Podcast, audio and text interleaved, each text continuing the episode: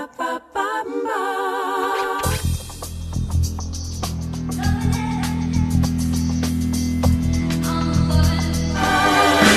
喜欢，我就喜欢他一直笑一直笑，没什么比这个更重要。我就喜欢担心我会小心，下次一定会搞定，你放心。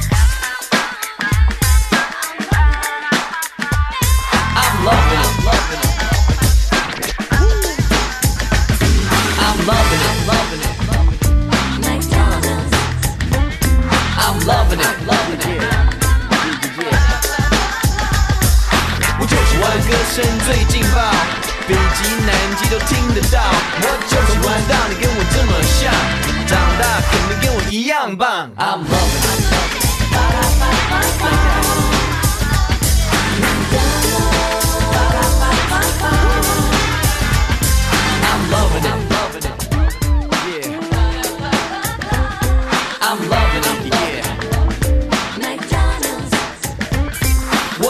欢的技术令人赞赏，但轮到我头上，你想都别想。我就喜欢人族就是这样酷，就是不足也不会恶毒。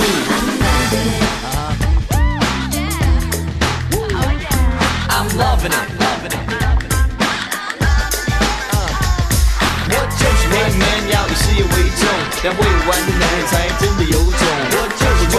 我行我素，一身好功夫让我最突出。I'm loving it,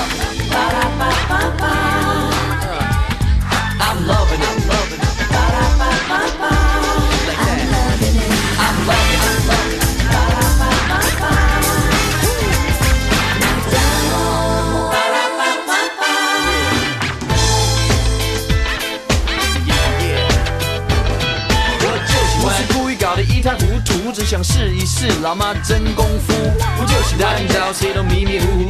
定一定神只会找出路。我就喜欢这个车就是我的骄傲，如果开得动我会更自豪。我就喜欢 happy 就有多年轻，没有化妆品也不必担心。我就喜欢你觉得有没有问题，我就这样参加化妆 party。我就喜欢女装，我热血沸腾，得意忘形坏了好气氛。我就喜欢不管发生什么事，快来跟我一起数着劲爆的拍子。我就喜欢让我不能呼呼大睡，幸好薯条还是那么脆。I'm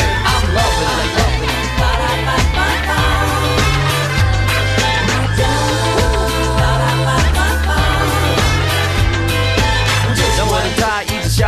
这是早年的一个广告啊，但是其实它采用的这个广告的形式，就是今天我们熟知的这种音乐短视频。对，而且就是里边可能一个乐句啊，就就用在里面，然后大家听着非常熟悉。刚刚应该也听到了那个特别熟悉那个旋律哈，就是广告的时候，然后每次就会出一个那个音。对，包括我们现在能够想到的什么什么，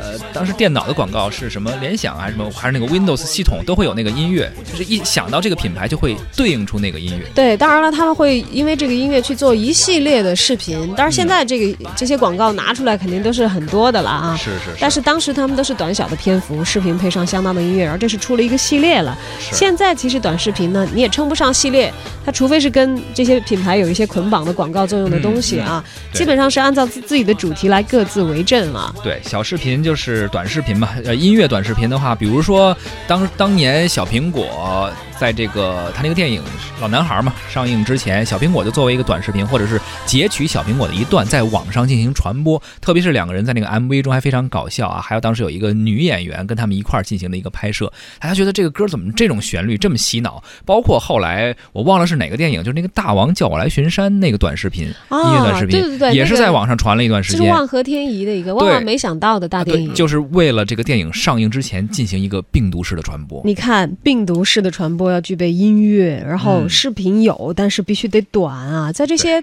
嗯不同的这个传播媒介当中啊，能够达到一定营销效果的，这好像跟他们的媒介的天然属性啊，或者音乐它本身的一些功能都会有直接的关联。我们也来听一听乐评人王毅的说法。这个原因其实是很简单易见的。首先，第一个，音乐产品本身它只是音频的一种模式，它缺乏一个视频化的场景。而视频这样一个一个一个介质，它能带来的内容呈现的方式会更多元化一些。给到用户的这种体验也是会非常的全面一些。通过视觉和视频的内容，或带来对于音乐本身含义和音乐本身的作品的诠释，也会更加的生动一些。呃，相对于传长视频来讲的话，短视频内容它的碎化碎片化内容，第一个它不会耗费太大的太太大的用户的时间，第二个它会通通过精准而快速的传播，达到你的传播的一个一个一个效果。然后，嗯，音乐本身的产品。和短视频来讲的话，它又有一个很好的一个连接上的作用。呃，作为一个音乐介质来讲的话，无论是现场的演出，还是一些即兴的创作，或者是一些音乐环境的一些诠释，短视频的模式可以很生动的去记录这种呃生动的音乐形式以及它的表现内容，而且不会占据用户太长时间。因为或大家可以看到，如果大家去看长图文的话，也许很多用户在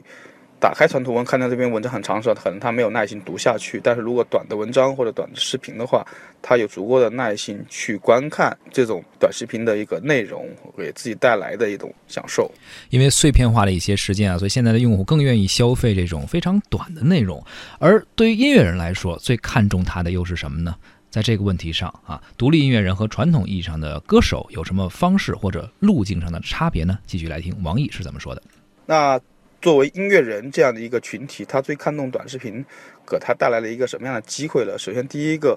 他可以把他的音乐创作、音乐内容和他的现场演出，呃，进行更好的一种诠释，把他在作品中所倡导的这种理念、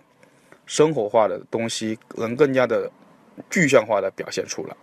那这是音乐人对于短视频在音乐作品中作用的一个一，他所他们所看重的一个部分。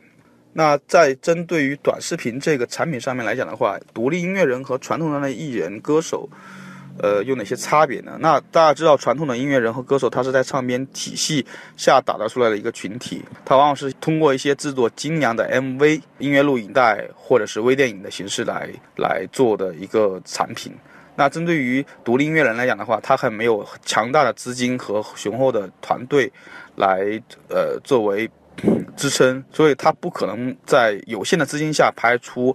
呃，很精美的 MV，制作很精良的 MV。而独立音乐人对于他们来讲的话，音乐的短视频给他们解决了一个在没有相对资金和专业制作团队下的对于他们音乐的一个诠释一种方式和一个传播的一个需求。那么现在的音乐短视频和传统意义上大家熟知的 MV 相比较，又有哪些属于自己的特点呢？呃，我们都提到。就说可以看到，跟传统 MV 来相比的话，呃，短视频具有一些显而易见的特点和优势。首先，它在制作上面来讲的话，它不需要很庞大的场景，呃，制作人员、脚本，呃，它更多是一些即兴的创作啊。对于创作的门槛以及拍摄的内容、场地的限制可能不会那么多。呃，第二部分呢，对于传统 MV 来讲的话，它后期制作上面来讲的话，也不会有那么大的要求。那对于独立音乐人来讲的话，短视频的模式可以让他们非常方便和便捷的能表达出他们在音乐中所所蕴含的态度，以及他们音乐作品本身内容中所需要传达的一些精神。好，那我们继续来看一看啊，不同的短视频平台又有什么吸引人的特点呢？啊，现在可以看到，就是说，其实短视频平台有很多哈，呃，我们不不讲音乐短视频，就是现在短视频平台包括，呃。秒拍，包括之前腾讯做的微视，啊，包括我们现在看到今日头条，包括网易啊等等啊，一些平台都在做这种音乐短视频的短视频的内容，呃，包括美拍等。那每个平台它对于短视频的内容的这个特点和特质也是不一样的。比如美拍可能它更多强调是对于生活化的身边场景的一一个描述，那它会加到比如说会加了一些特殊功能，比如说滤镜啊之类的其他东西。那秒拍的讲来讲的话，它主要是对于呃现实生活中一些娱乐化场景的一些诠释。那像包括今日头条和网易音乐与岁月，它主要是针对于音乐内容生产以及音乐内容的一些环节，以及演出以及音乐本身作品本身的一些诠释。呃，不同平台的入驻的这种用户以及这种产品内容、短视频内容也是不一样的。不同的视频平台有各自吸引人的特点。那么，怎样的短视频才会吸引到尽可能多的受众呢？呃，至于说什么样的短视频会吸引听众和观众，我觉得。主要是在于三个方面嘛。第一方面就是短短视视频本身涵盖内容，它直接精湛能呈现出你所需要表意愿，就是用户在不会费很长时间的情况下，能了解，呃，这个呃创作者所要需要表达的内容和精神，呃，以及他非要分享这种快乐。第二个就是短视频，它一定要把所有的它所想呈出呈呈现的精华内容，在这样的三十秒到三分钟之内的这样一个时长内呈现给大家。所以这样短视频就会有一个非常显著的特点，就是它的视频内容一定是整个音乐或者整个产品产品和内容里面最精彩的部分，也是最想让用户看到和了解的部分。那第三个特点就是说，呃，为什么说短视频会吸引到和这种听众？或者观众呢？因为第一个，在它具有很广泛传播、介传播的特点的基础上，它所涵盖的内容是非常非常直接的。也就是说，它没有太多的铺垫、渲染和这些铺陈，它会把自己的想需要表达的一些情感，呃，以及需要表达的一些理念，以及生活一些记录，非常直接的，呃，告诉用户。那用户可以看到的都是非常精彩和精华的部分。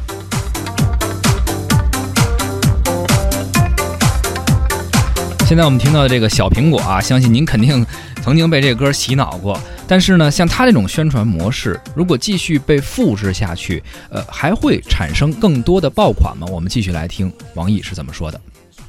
小苹果的宣传模式，其实来讲的话，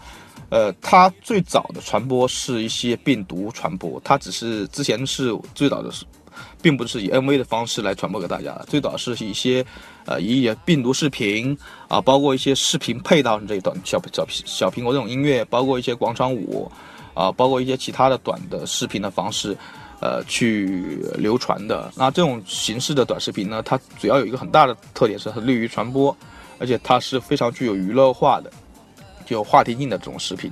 视频的内容，所以它会。呃，一经推出会吸引到非常多的用户的点击，也会吸引到非常用户的转发。呃，如果按照小红米友的宣传模式来做复制的话，我觉得在这之中肯定会产生一一些一些爆款，因为在不同的时期，呃，不同的背景下面。都会有些不同的介质的发展，大家会看到说，从最早的我们讲的说自制各视频平台的自制内容，到后来我们讲的 PGC 的这种模式，视频上的模式，它其实也经过一段时间的发展，在嗯无论是娱乐行业、音乐行业还是影视行业，在发展不同阶段，它都有一个不同的呃内容形式和产品介质来带动这种行业的发展和整个内容的这种前进的方向。所以综合来讲的话，呃。针对于音乐短视频这样的产品来讲的话，它是对于音乐目前的产品的模式和商业模式一种补充。嗯，视频这个模式本身就是对音乐这种，呃，不太具有商业模式的产品的一个补充。呃，它能够通过除了歌词以外的，呃，视频的方式、视觉化方式，更多的诠释它音乐中需要表达的内容、表达的情感、表达理念。而这种理念和情感，但它通过一个非常简短的视频的方式。呃，非常精干去传递他音乐中所涵盖的那种理念、情感和深化的场景呢，他就会会很直接让呃用户跟缩短用户跟创作者之间的距离，让用户更加了解创造创作者在创作这这个这段音乐短视频和创作这段音乐的初衷和发心。